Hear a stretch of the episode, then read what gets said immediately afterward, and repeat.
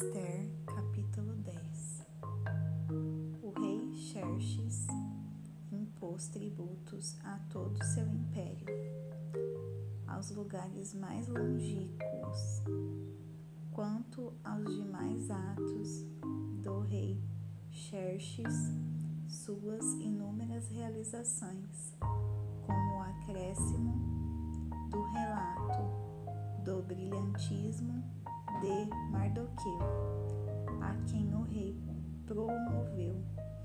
estão registrados nas crônicas dos reis da Média e da Pérsia.